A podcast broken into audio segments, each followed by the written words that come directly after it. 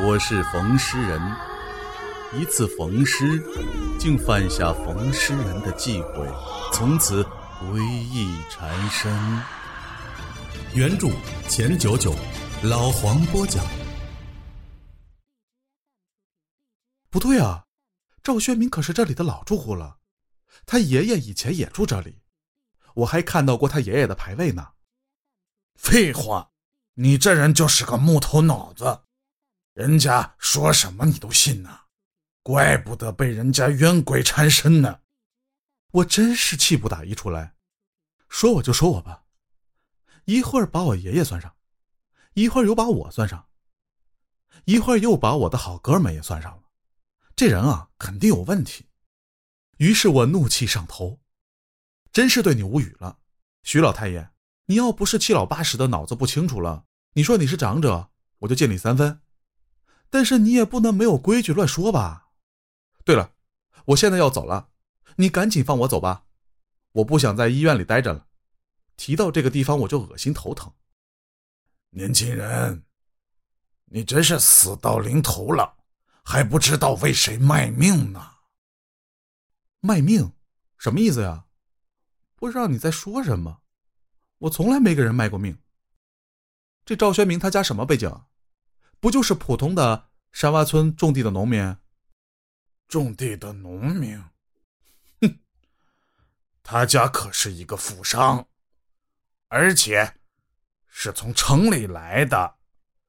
刚才不是跟你说了吗？人家是来避难的，根本就不是来我们这里生活的。他跟你说起他爷爷的那些事儿，都是他写好的，来掩人耳目。啥意思啊？我有点听不懂你的意思。你是说他骗了我？我跟他可是同学啊，而且又是这么多年的朋友，他怎么能骗我呢？这我就不知道了。你们的关系啊，他跟你说了什么我不知道。不过。我能给你明确的说，他家呀，都不是什么好人。据说啊，他爷爷是当年城里的骗子，骗了很多钱呢，所以到这里来避难来了。他家的钱，其实啊，早都在银行存好了，只不过啊，是用的别人的户头的名字。但那个人呢，已经死了。这些你是怎么知道的？徐老三再次捋了捋胡子。你别忘了，我是这村里的长辈。再说了，这村的村长啊，还是我的一个侄子呢。只不过，他走到了我的前面了。我能活到现在，说实话。也是命运的使然呐。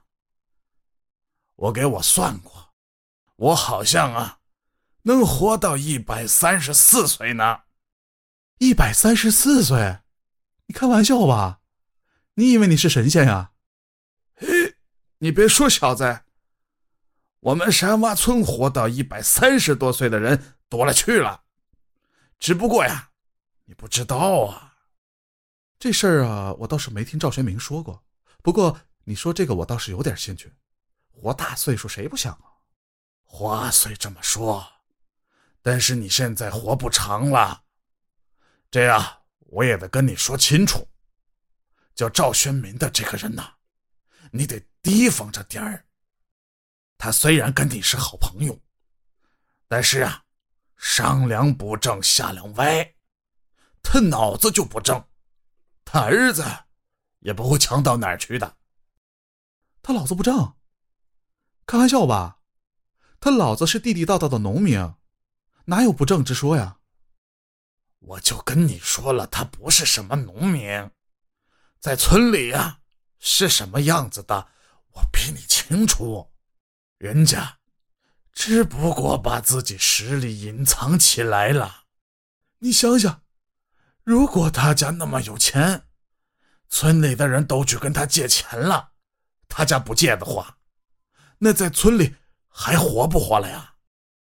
是，也倒是这么回事确实他徐老三还是很有道理的。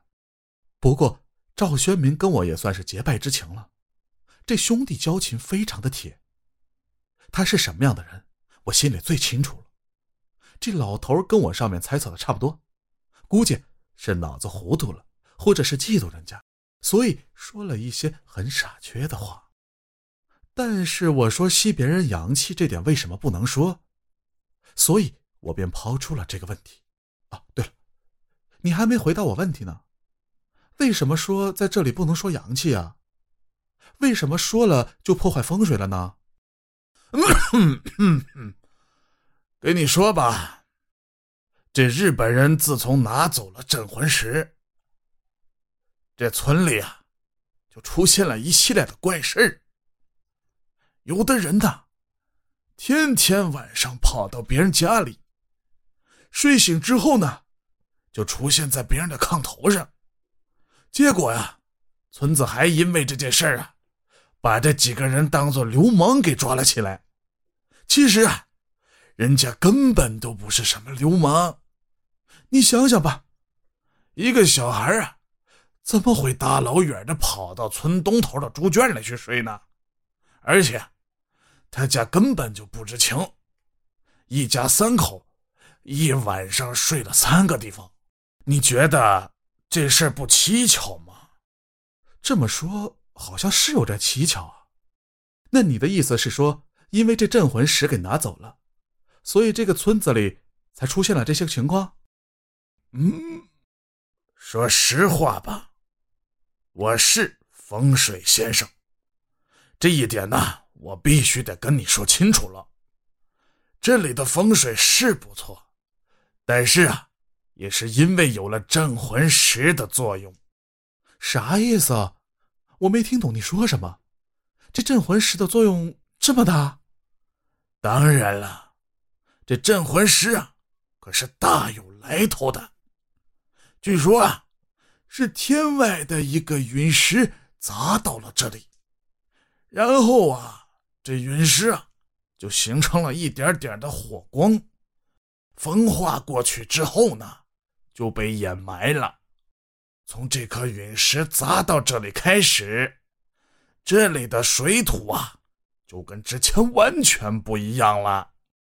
原来鸟不拉屎的地方，竟然还从山里引出一条水流来，并且啊，这里贫瘠的土壤竟然能够种水稻和麦子，这一点就比较奇怪了。南北方的植物能够同时种植，也就咱们这山村呢是独一号。因为这事儿啊。咱们还上报了国家呀，但是国家来人也没有调查出来是什么原因，就灰溜溜的走了。这事我知道，但是这跟镇魂石有什么关系啊？你这人脑子真是愣啊！你爷爷就不应该把这手艺传给你。这镇魂石把风水改变了呗，被陨石改变风水的又不是没有。东汉呐，光武帝刘秀打王莽的时候，王莽大营就是被陨石埋了。哦，但我爷爷跟这事有什么关系啊？再说了，风湿人这活根本就没人干，我不干谁干呢？再说我也没什么本事呀，我们家里传统的手艺，然后我发扬一下去不行吗？再说了，这年头这手艺早就没人学了。如果以后我找活的话，我估计还得去城里呢。到城里，你别开玩笑了。到城里呀，就被人笑掉大牙。咱们这冯氏人呢，已经脱离社会很多年了。再说了，人家现在有专门的入殓师，跟你这玩意儿比起来，人家那职业强多了。你这玩意儿。算个啥呀！我心里有些不高兴。你可以侮辱我，但是不可以侮辱我的职业。我有些愤怒。虽然我是冯诗人但是我骨子里是一个纯爷们儿。冯诗人是靠手艺吃饭的。刚才您收听的是山村冯诗匠第九集如果喜欢请关注收藏。